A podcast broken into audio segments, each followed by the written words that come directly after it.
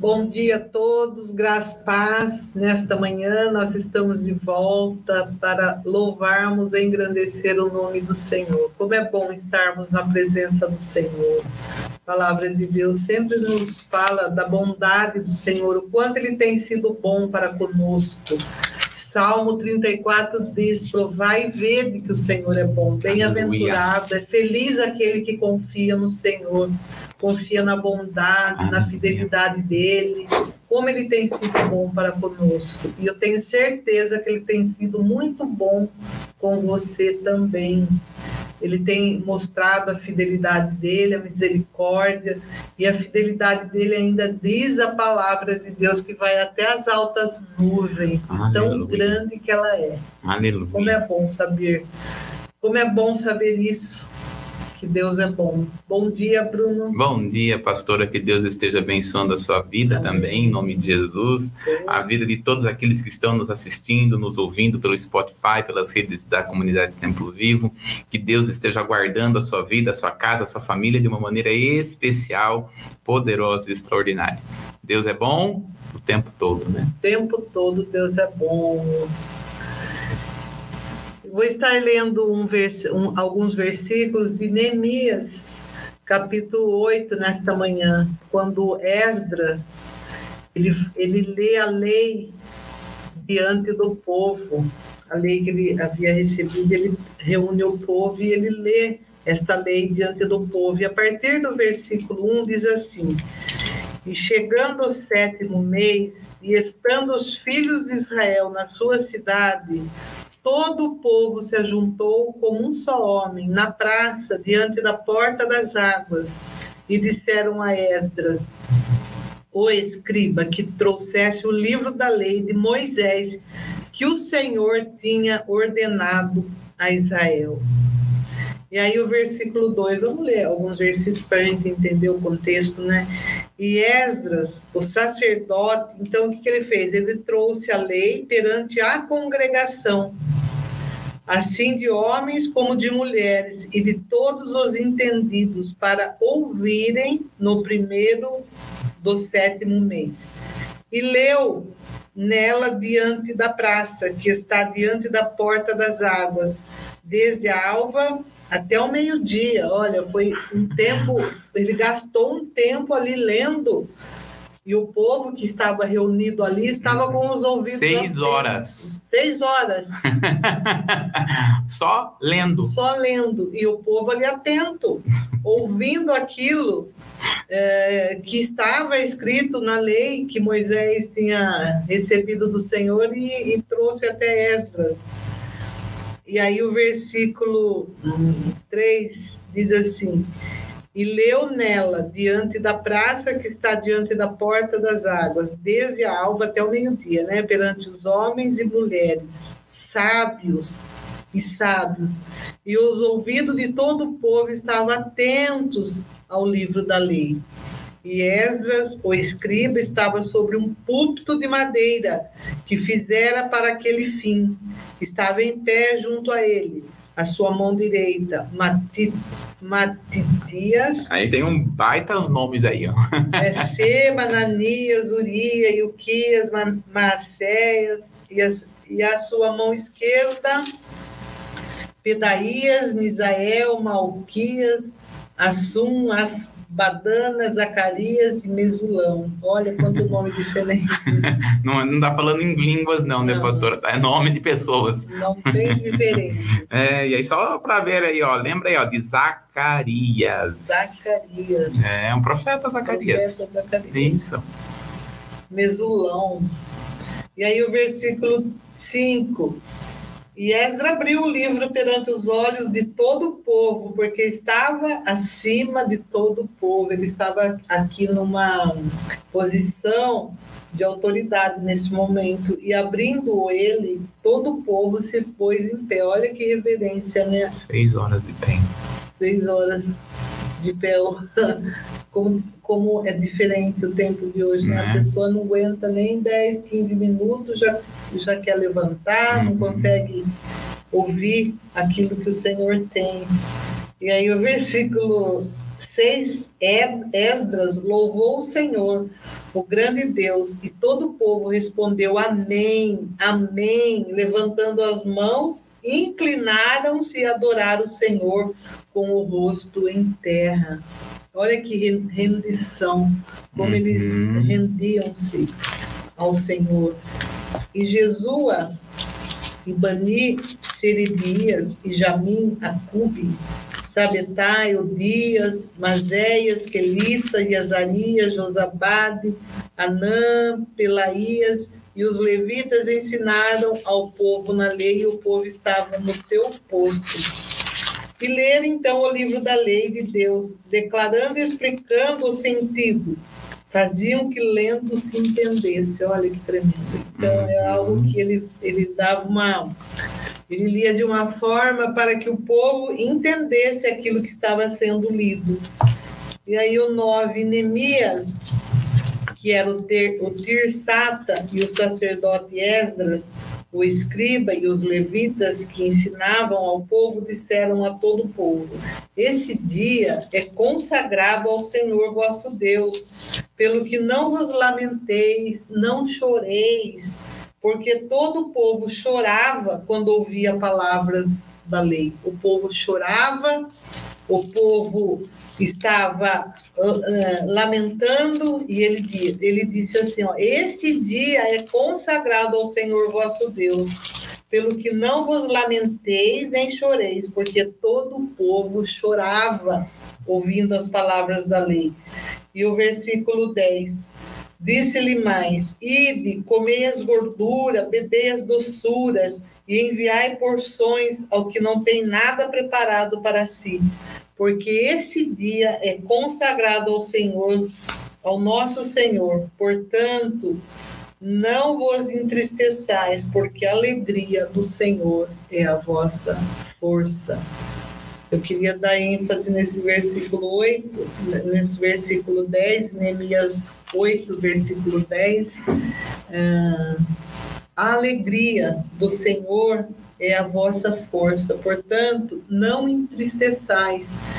Esse tempo que nós estamos aqui, nesse período, é um tempo de consagração ao Senhor, é um tempo em que nós podemos parar tudo aquilo que nós estamos fazendo, você que está aí entrando, vendo, você parou tudo, você fez uma escolha de ouvir o recado, ouvir tudo aquilo que o Senhor tem para você como ensinamento nesta manhã, nesse tempo que nós estamos aqui falando sobre as armas espirituais. Eu queria dizer para você, não entristeçais, porque a alegria do Senhor é a vossa força. Talvez você esteja triste, nós não sabemos como está o seu coração, mas uma coisa nós sabemos, que Deus ele sonda os nossos corações, ele conhece os desejos dos nossos corações e sabe tudo o que se passa conosco. Portanto, eu queria dizer para você: não fique triste, não chore. Amém. A alegria do Senhor é a vossa força. Aleluia. É a minha força e a sua força, Bruno. Portanto, uhum. por mais coisas que venham sobre as nossas vidas, é, a gente aprendeu muito que é um exercício muito difícil de fazer. A gente ouve por aqui, não é que vai soltar por aqui. A gente ouve os recados por aqui, solta por aqui, mas entrega para o Senhor. Uhum. É esse exercício, não é fácil. Não.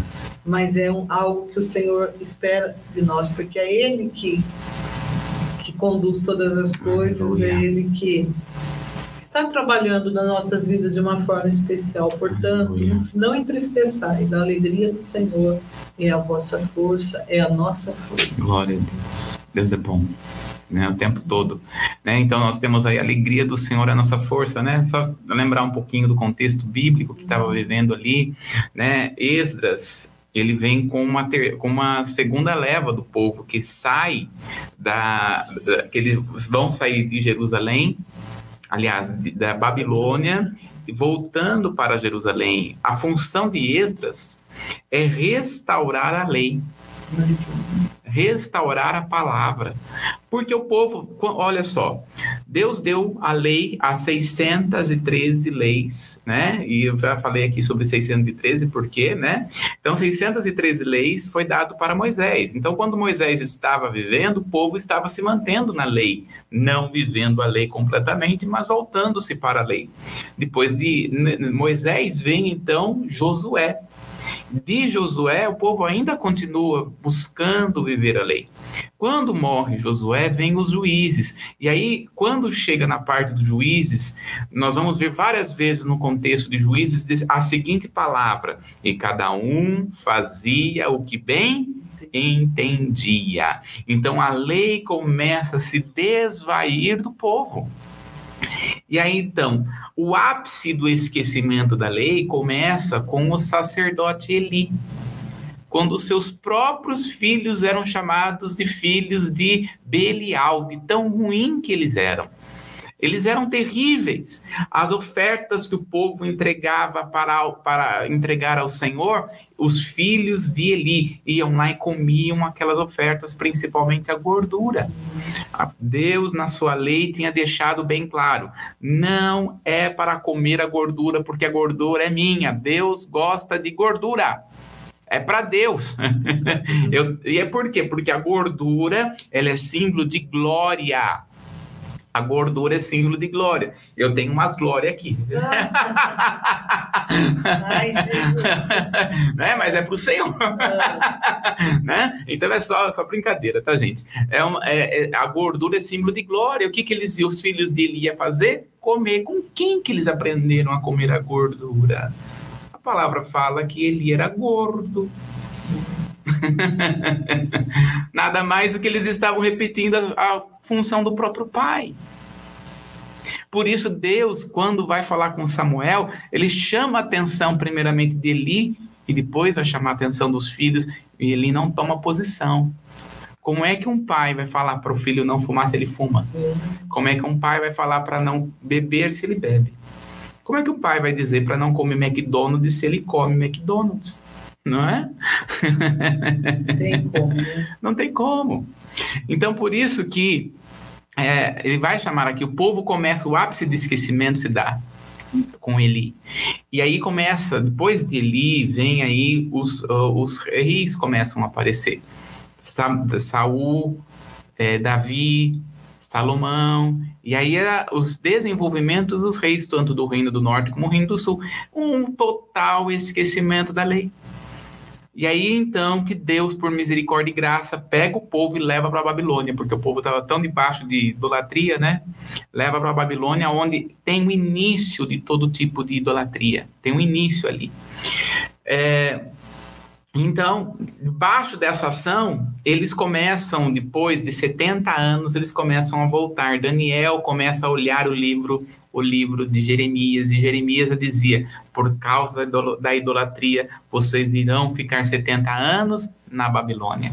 Então, eles ficam 70 anos na Babilônia, depois, então, eles voltam depois de 70 anos. E quem vai voltar terão três formas de voltar. Primeiro é com Zorobabel, que é descendente dos reis, e ele vem para restaurar o templo. Depois nós vamos ver com Esdras, ele vem para restaurar a lei. E depois nós vamos ver com Neemias, que vem para restaurar os muros e a cidade. Então nós vamos ver esses três, essas três dimensões. E Neemias e Esdras são contemporâneos né? Eles vivem na mesma época. Então ele restaura o muro e quando eles restauram o muro, vai agora Neemias, aliás, vai agora Esdras ler e ele começa ao amanhecer até o meio-dia. São seis horas da manhã até o meio-dia. O povo em pé ouvindo a lei, as 613 leis, né? É muita coisa. É com Neemias que começa a restauração da lei. Aqui, aliás, com Esdras, que começa a restauração da lei. E quando nós olhamos aqui, quando nós olhamos aqui, por que, que o povo estava chorando? A gente não vai entender, porque quando ele está falando aqui, né, no capítulo 8, eles falam aqui, olha, no verso, capítulo 8, no verso, verso é, 9. Então, Neemias, o sumo sacerdote, o sacerdote e escribas é, e os levitas que ministravam ao povo, diziam a todo o povo: Este é um dia santo, dia de Avé, vosso Deus. Não vos estresteçais nem chorais, porque todo o povo chorava quando escutavam a leitura do livro da lei. O que, que Neemias, o que Esdras estava lendo? Possivelmente, quando nós vamos aqui em Esdras, no capítulo 10, nós vamos ver o que Esdras estava lendo. Olha só, no capítulo 10, é, a partir do verso número 5, você vai ver praticamente o mesmo contexto que estavam ali, né? Eles começam ali. Agora veja só, ele vai trazer aqui. Então o escriba Esdras se pôs de pé e fez jurar os sacerdotes, anciãos, os levitas e todo Israel que procederiam conforme as ordenanças e eles juraram. Então eles começam a ler o livro e olha só.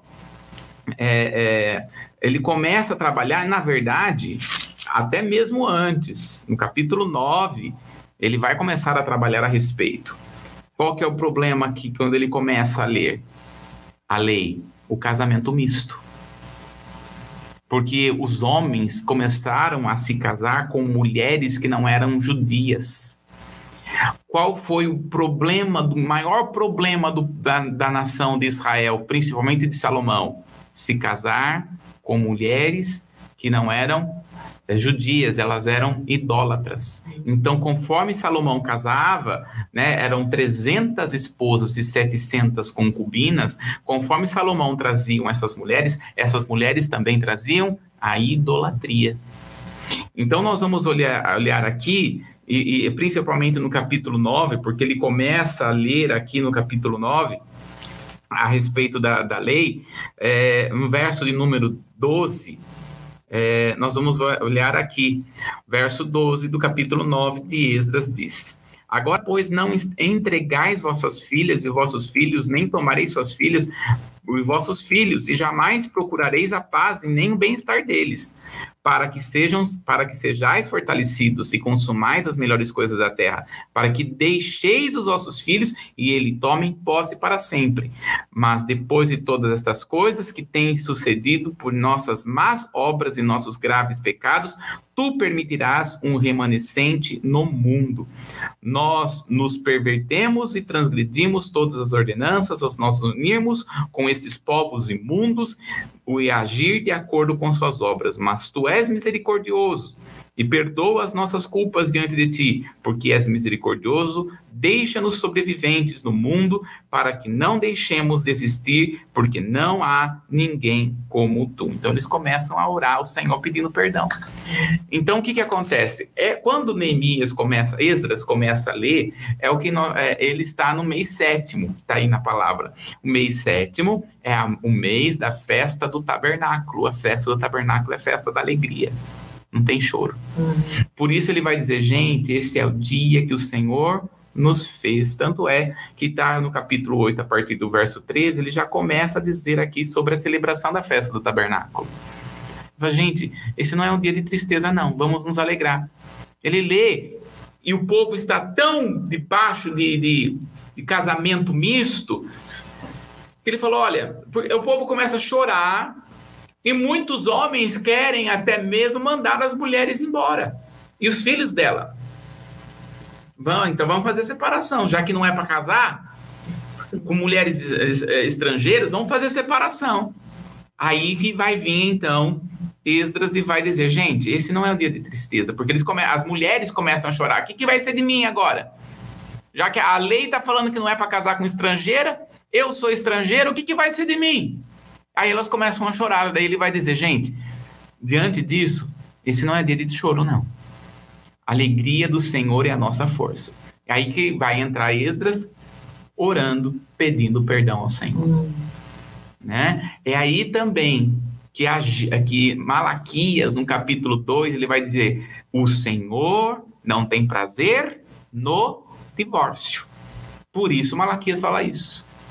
Para que o povo não venha fazer separação ali. Já que vocês. O que Deus está falando? Já que vocês casaram, permaneça casado. é esse o contexto. E é lindo quando ele entra aqui na, na parte do arrependimento e confissão Sim. do pecado pelo povo. No, no Neemias ou Esdras? Neemias. Neemias, né? Uhum. Ele, ele, faz no capítulo 9, né? Essa, esse arrependimento e confissão isso. do pecado do povo. E por isso que o Senhor fala: não tem o Senhor prazer no divórcio. É nesse o contexto que Malaquias vai dizer. É um, é, é, ele está puxando esse tipo de pensamento. Embora Malaquias não esteja aqui, Malaquias vai ser 100 anos depois, o contexto é esse. Já que vocês casaram com mulheres estrangeiras, não se divorcie delas. É nesse sentido, porque eles estavam querendo se divorciar, eles tinham um coração tão arrependido, tão arrependido, não é para mim casar com mulher estrangeira. Então o que, que eu vou fazer? Vai embora. E aí eles começaram a chorar. Aí ele começa, vamos orar, gente. Vamos, vamos nos arrepender diante do Senhor. E aí Malaquias vai dizer, gente, Deus não tem prazer no divórcio. Continua casado. É nesse sentido.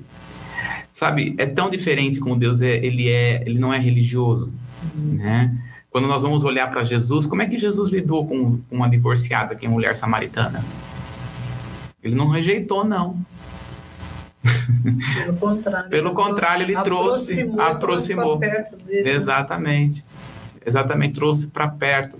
E, e, é isso que Jesus faz, né? Ele traz para perto. É isso que a igreja do Senhor Jesus tem que fazer, umas divorciadas, né? Um, se existe um grupo muitas vezes no meio religioso que é muitas vezes deixado de lado, discriminado. discriminado. Tem, tem uma irmã, uma mulher, uma vez, né, atendendo, ela disse assim: Olha, eu não posso nem ficar conversando muito com minha irmã e o marido perto, porque senão ela pensa que eu tô galanteando o marido, porque eu tô conversando, tô conversando com ela, não tô conversando com o marido. Uhum. Né? E é assim, é, é, sei, tem esse sentimento. Né? Mas Jesus, o que ele fez? Ele não mandou embora, não. Jesus trouxe para perto trouxe para perto. Né? Que linda a história da mulher de Samaritana. É maravilhoso, né? Você imagina ela, cinco divórcios.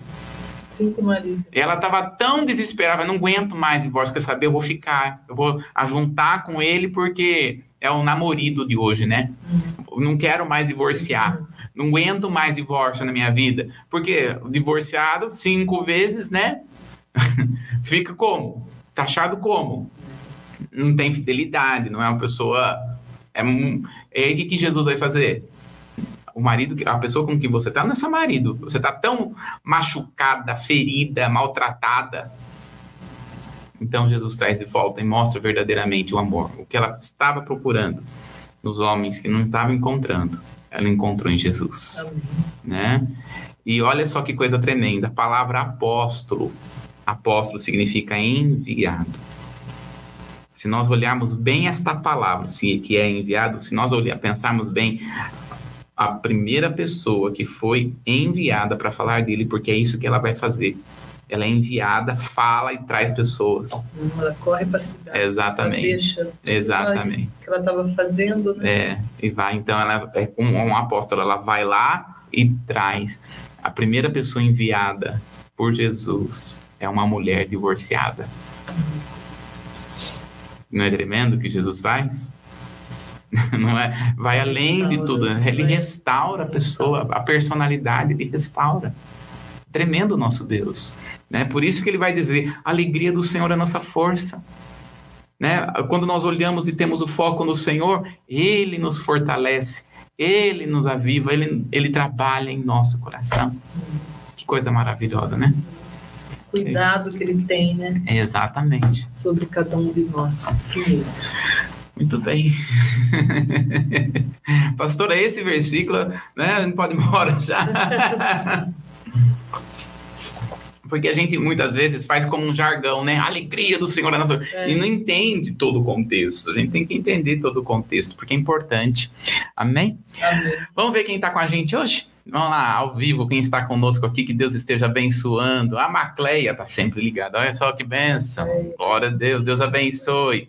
O irmão, o irmão Carlos Valero, Deus abençoe, irmão, em nome de Jesus. É, a Violeta que está conosco, Deus abençoe Violeta em nome de Jesus. A Vilma, a irmã Vilma, glória a Deus, Deus abençoe sua vida, irmã Vilma, que mais tem aí? A irmã Ana, um abraço para a irmã Ana, a Fátima Belizardo, Deus abençoe sua vida. A Eide, uma bênção nas nossas vidas, Deus abençoe sua vida. A Ruth, olha aí, ó, que bênção, a Ruth, né? Que o Senhor abençoe sua vida, Ruth, em nome de Jesus. O Francisco, né? Que Deus abençoe. A Betinha de, Piraci, de Campinas. A Clemilda, Deus abençoe sua vida. A Mary Marinês, Deus abençoe poderosamente a sua vida, a sua casa. A Lídia lá de Salvador, sempre ligada, que bênção, né? Glória a Deus. E a Verinha, Oh, glória a Deus. Deus abençoe sua vida, Verinha, em nome de Jesus, poderosamente. Amém. Fátima Belizado, olha É, então, é, eu não, não lembro uh, pessoalmente dela, assim, é. né? Fátima. Você conhece, pastor? Conheço. Quem que é? É, tem, está aí com, a gente. Sim, mas você conversa. Ah, é? Ah, que bênção. Glória a Deus. Deus abençoe sua vida, viu, Fátima, em nome de Jesus. Glória a Deus. Amém. Vamos então entrar no nosso estudo. Pegue a sua Bíblia, pegue o seu, a sua, sua caneta, seu lápis, seu livro. Pega alguma coisa aí, anota tudo, gente. Não deixa nada. Aprenda a palavra do Senhor. Olha, as manhãs com Jesus é quase que uma faculdade teológica. É. estudo da palavra. É, exatamente, que bênção. E nós estamos estudando, nós temos, temos uma base bíblica aqui, 2 Coríntios capítulo 10, no verso 4 ao 5, nós estamos falando sobre as armas espirituais. Vamos lá, pastor? Porque as armas da nossa milícia, elas não são carnais, mas sim poderosas em Deus para a destruição das fortalezas, destruindo os conselhos e toda altivez que se levanta contra o conhecimento de Deus e levando cativo todo entendimento à obediência de Cristo. Aleluia. Ah, eu acho tremendo esse texto, pastor, porque nós estamos aqui pelo menos três vezes na semana lendo, lendo, lendo esse texto, esse texto. Estamos nos aprofundando nele, estamos vendo armas espirituais, porque as armas espirituais são poderosas em Deus. E nós estamos vendo aqui, pelo menos, né, nós temos seis armas aí, mas vamos aqui falar sobre oito. Né? Nós estamos aqui na sexta. né? Nós aumentamos mais duas aí, que nós vamos falar sobre adoração e jejum, mas ah, que o Senhor nos deu o comando de falar sobre essas duas armas. Então, nós estamos aqui falando sobre a oração de concordância. Nós estamos dizendo aqui que as armas ela têm um propósito. Veja aí, os pensamentos, levar cativo, as imaginações, lançar fora e as fortalezas destruir essas fortalezas. Então, as fortalezas precisam ser destruídas. Nós vamos falar ainda sobre pensamentos, imaginações, fortalezas. Um, dois textos. Olha como a Bíblia é profunda. Muito profunda, né? Exatamente. vai, vai seguindo aí na direção porque o Espírito é, Santo tem, né? Exatamente. Conosco, nos ensinar. E nós estamos aqui falando sobre a arma da oração, a oração em concordância. E a base que nós estamos falando é Mateus capítulo 18, no verso 18 e 19. Hoje nós vamos estar terminando esta base da oração em concordância. Então, hoje mesmo é que nós vamos falar de todos os tipos de oração que nós já falamos, Hoje nós vamos falar sobre o que significa a oração de concordância. Então, nós, a base está lá em Mateus capítulo 18, no verso 18 e 19.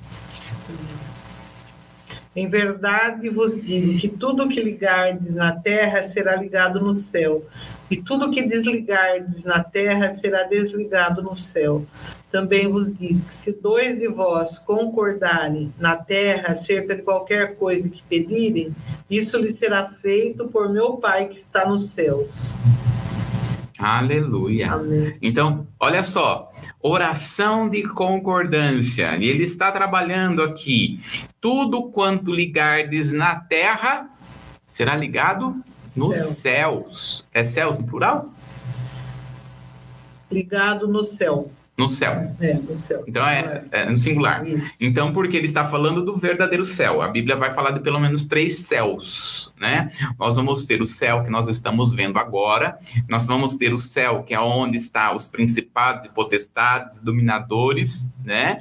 Porque o inferno não é embaixo, o inferno é os céus, né? nesse sentido é o segundo céu, e o terceiro céu é onde nós podemos dizer que é o céu aonde está o Senhor. A Bíblia fala de pelo menos três céus. Agora, como está no plural céus, pode ser que tenha mais, uhum. né? A Bíblia fala de três. Então, o primeiro céu é isso que nós estamos vendo, o segundo céu é aonde está os principados, potestades e dominadores, e o terceiro céu é onde está o próprio Deus. Então ele está falando do céu. Qual é o verdadeiro o céu aonde está o Senhor? É este é o céu que está o Senhor. Ou seja, quando nós estamos em oração aqui, os anjos dizem amém. A gente até brinca, né? Ah, vai acontecer em nome de Jesus. Aí a gente brinca que os anjos digam amém. e dizem mesmo: o céu entra em concordância com as coisas que estão aqui.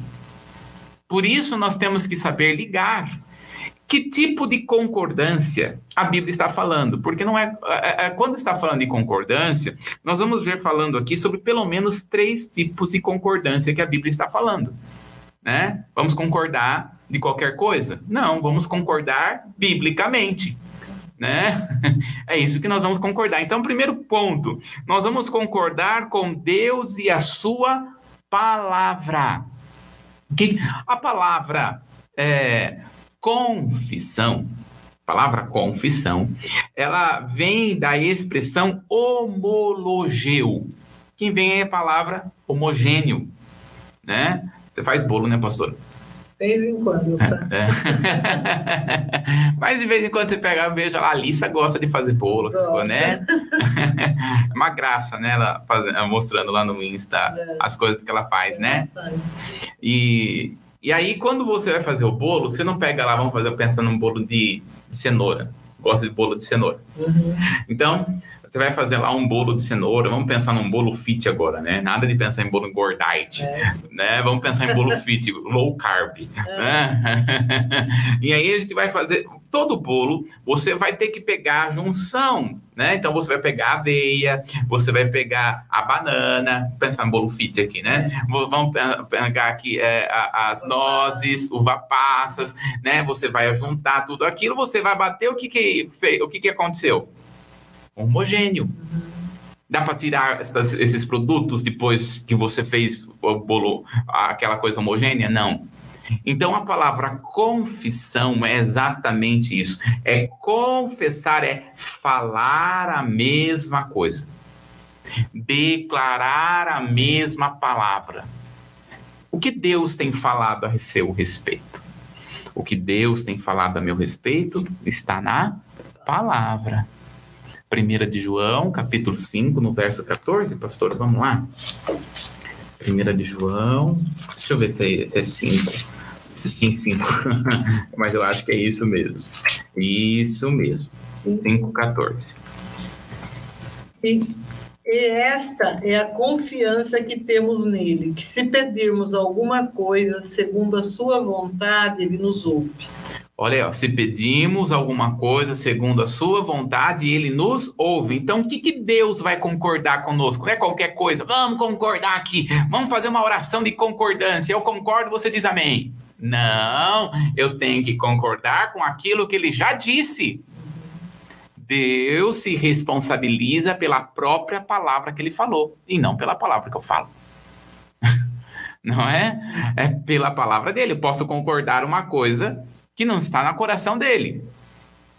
Né? E aí você já viu aquela coisa, aquela pessoa que faz a coisa certa do jeito errado, mas dá certo errado? é, é. É por quê? Porque agiu em concordância, mas agiu de uma maneira em concordância de uma maneira errada. Então a gente tem que fazer a coisa certa, do jeito certo, para dar certo. Porque tem gente que faz a coisa, a, a, a concordância certa, de uma forma errada e dá certo. Porque fez, utilizou o princípio do erro, mas o erro foi deu, deu certo, né? Então nós precisamos entender que nós devemos concordar com aquilo que a Bíblia já diz a respeito de nós. Mesmo porque Deus tem compromisso com a palavra. Né? Isso. Né? Exatamente. Não com a nossa, mas com a palavra dele. Então, o primeiro ponto, nós concordamos com a sua palavra. Segundo, a concordância, tá aí, né? É a, a concordância envolve também a mente é necessário que haja um mesmo pensamento.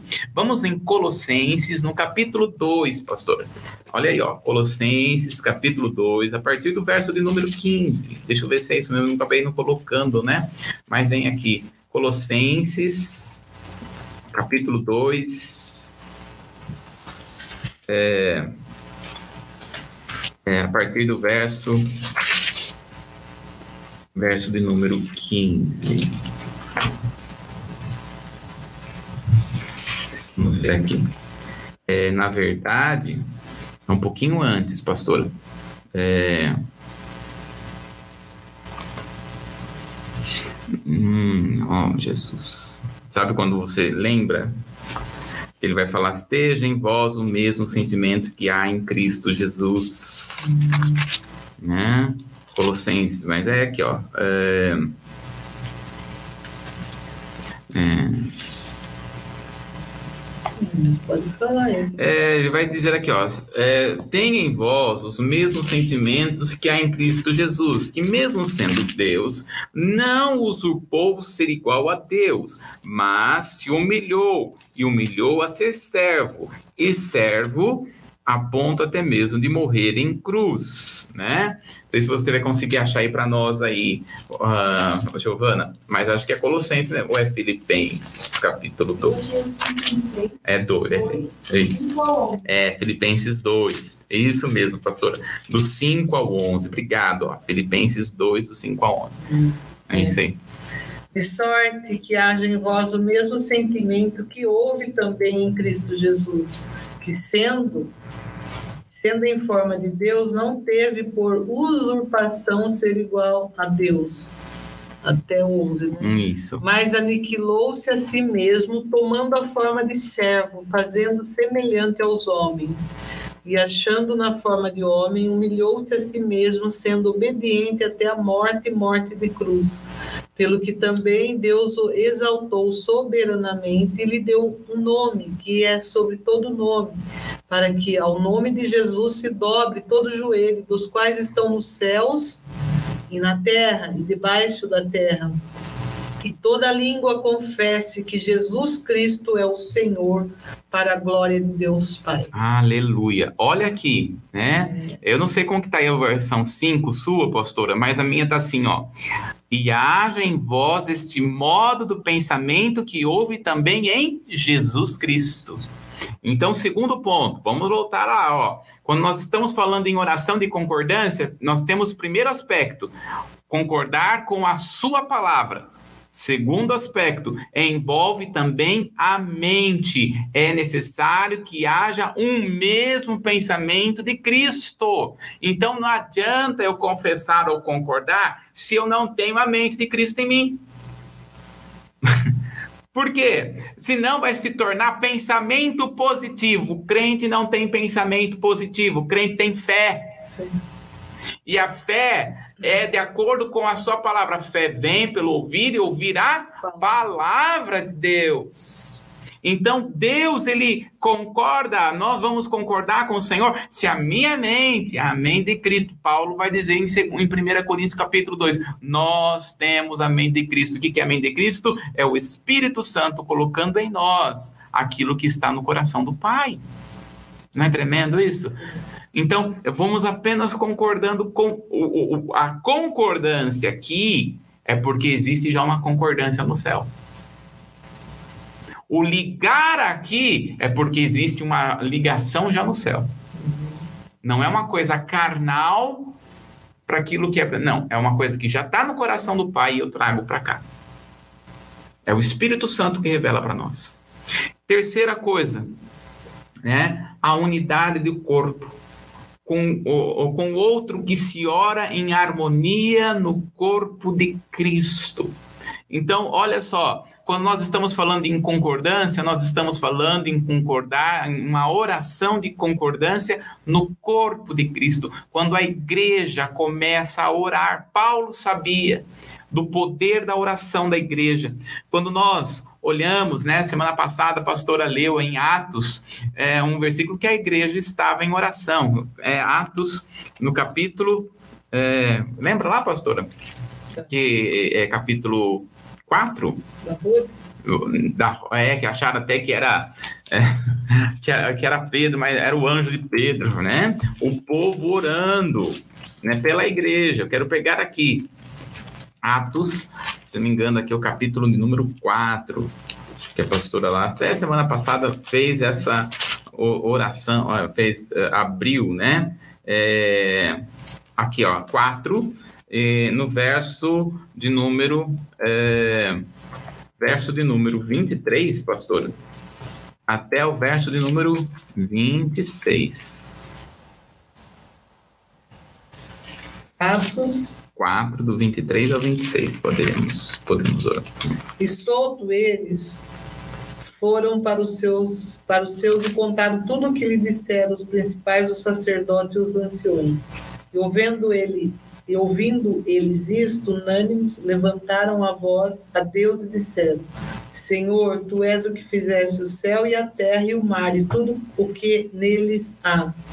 E que disseste pela boca de Davi teu servo: porque bramaram as gentes e os povos pensam coisas vãs, levantaram-se os reis da terra e os príncipes se ajuntaram a uma contra o Senhor e contra o seu ungido. Pula lá para o verso 31, pastora.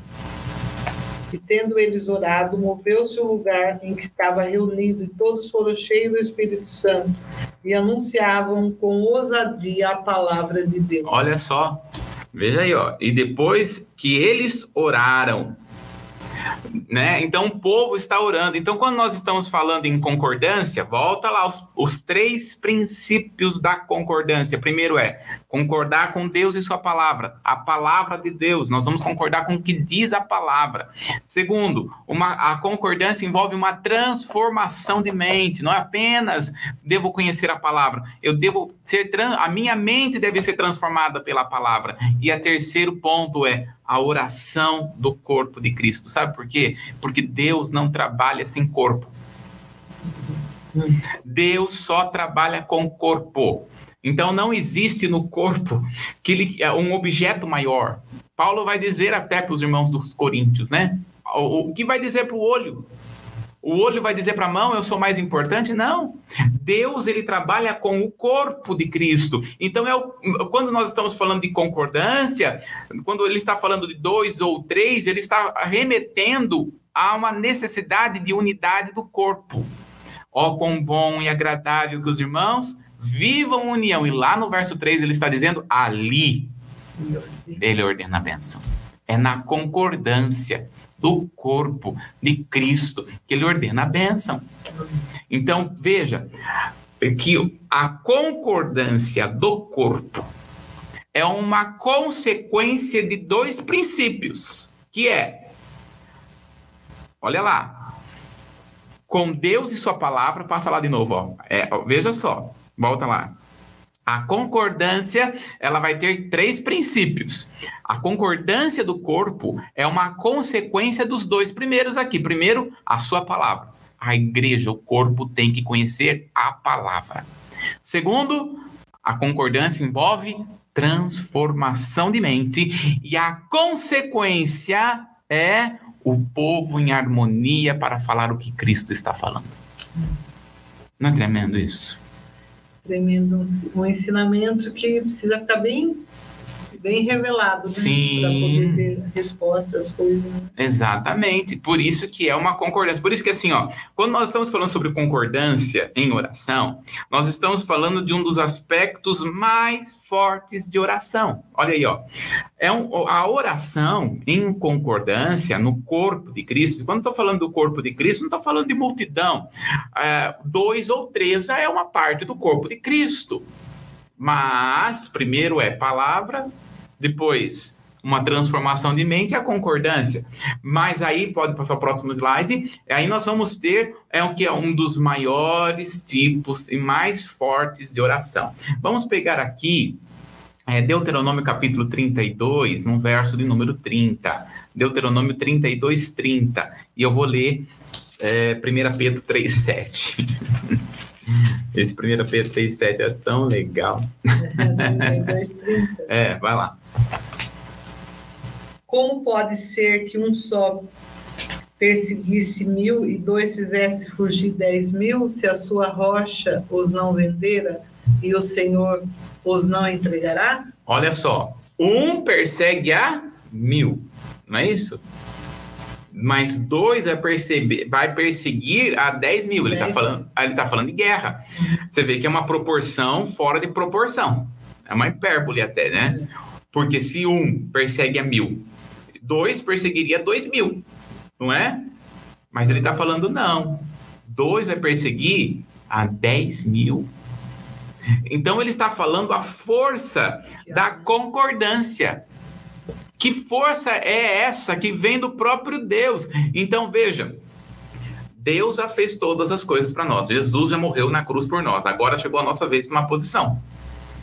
O que muitas vezes falta é posição, oração, jejum, leitura da palavra, busca perante o Senhor, né? Porque às vezes a pessoa fica esperando, que do céu há de vir. Não, o céu já veio Jesus. Uhum. Jesus, no capítulo 3 de João, vai dizer: ninguém pode falar das coisas do céu se de lá não veio.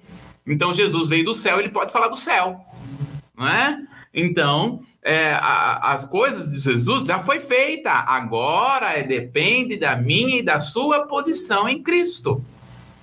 Então, nós temos aqui, olha 1 Pedro capítulo 3, no verso 7, é uma coisa assim extraordinária sobre a oração de concordância. Ele vai dizer o seguinte: igualmente vós esposos, viveis sabiamente com as vossas esposas, tendo-as em honra como vasos frágeis, para que não tenhais impedimentos em vossas não é apenas o homem que fica com a oração impedida, também a mulher, se ela não honra mas principalmente trabalhando aqui a respeito do homem, né?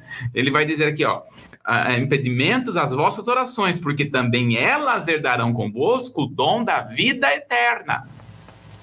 Então, quando nós estamos falando, ó, irmão, oração de concordância do casal é oração poderosa. extremamente poderosa. Então, pode o pastor orar, pode ir, o irmão, o irmão que ora, jejua, que sobe monte, desce monte, faz um monte de coisa. Mas não adianta se os dois não orar. Ora, meu filho. Ora que melhora. Ora que melhora. Terceiro, é, segundo ponto.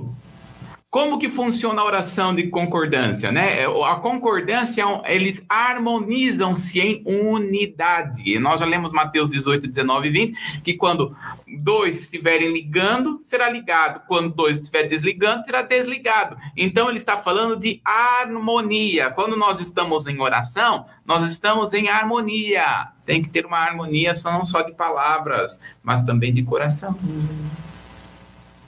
Né? Jesus disse o seguinte: seja o vosso sim, sim, não, não. Por quê? Porque é de boca e é de coração. O sim e o não. O, o que passar disso é do maligno. Então tem muita gente que fala assim com a boca, mas com o coração tá longe, né? tá muito longe. O que, que é isso? É do maligno. Então eu tenho que ser sincero.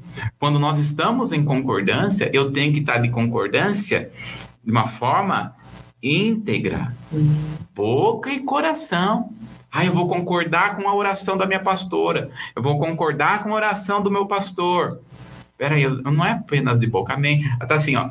O pastor tá lá orando, Deus cura, Deus liberta, a pessoa tá com a mão, né, do lado, assim, pegando a mão da pessoa, amém, Jesus, mas tá assim, ai meu Deus, será que eu vou comer pizza depois será do culto? Será que vai demorar a oração? Será que vai demorar o culto? Ai meu Deus, me dando uma fome. Ai.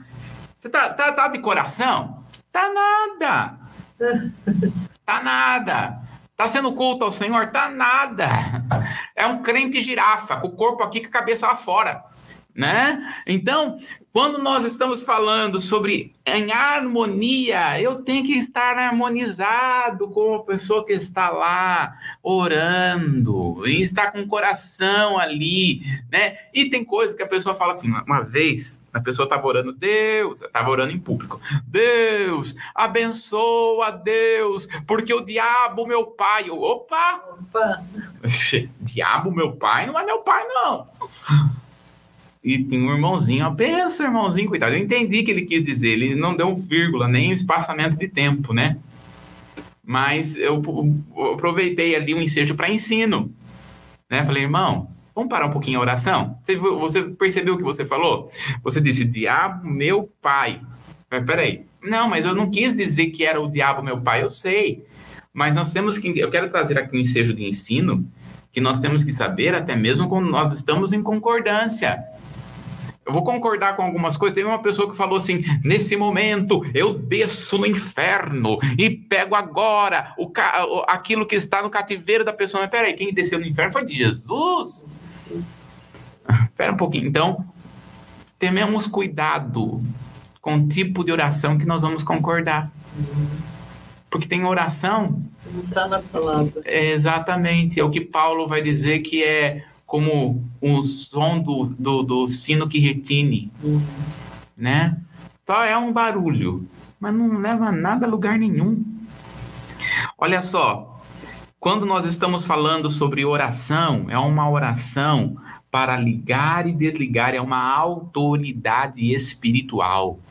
Quando a igreja começa a orar e a, a, a, em fazer uma oração de concordância, ela está fazendo um ligamento, desligamento espiritual. Eu lembro uma vez que é, fomos orar para uma pessoa que estava endemoniada e assim, o demônio querendo avançar, bater. E aí o Senhor, na hora, deu uma direção: desliga o poder dele. Uhum. Em nome de Jesus, o seu poder está desligado. Desligo agora. E tinha lá os irmãos na igreja, porque em concordância, desligou.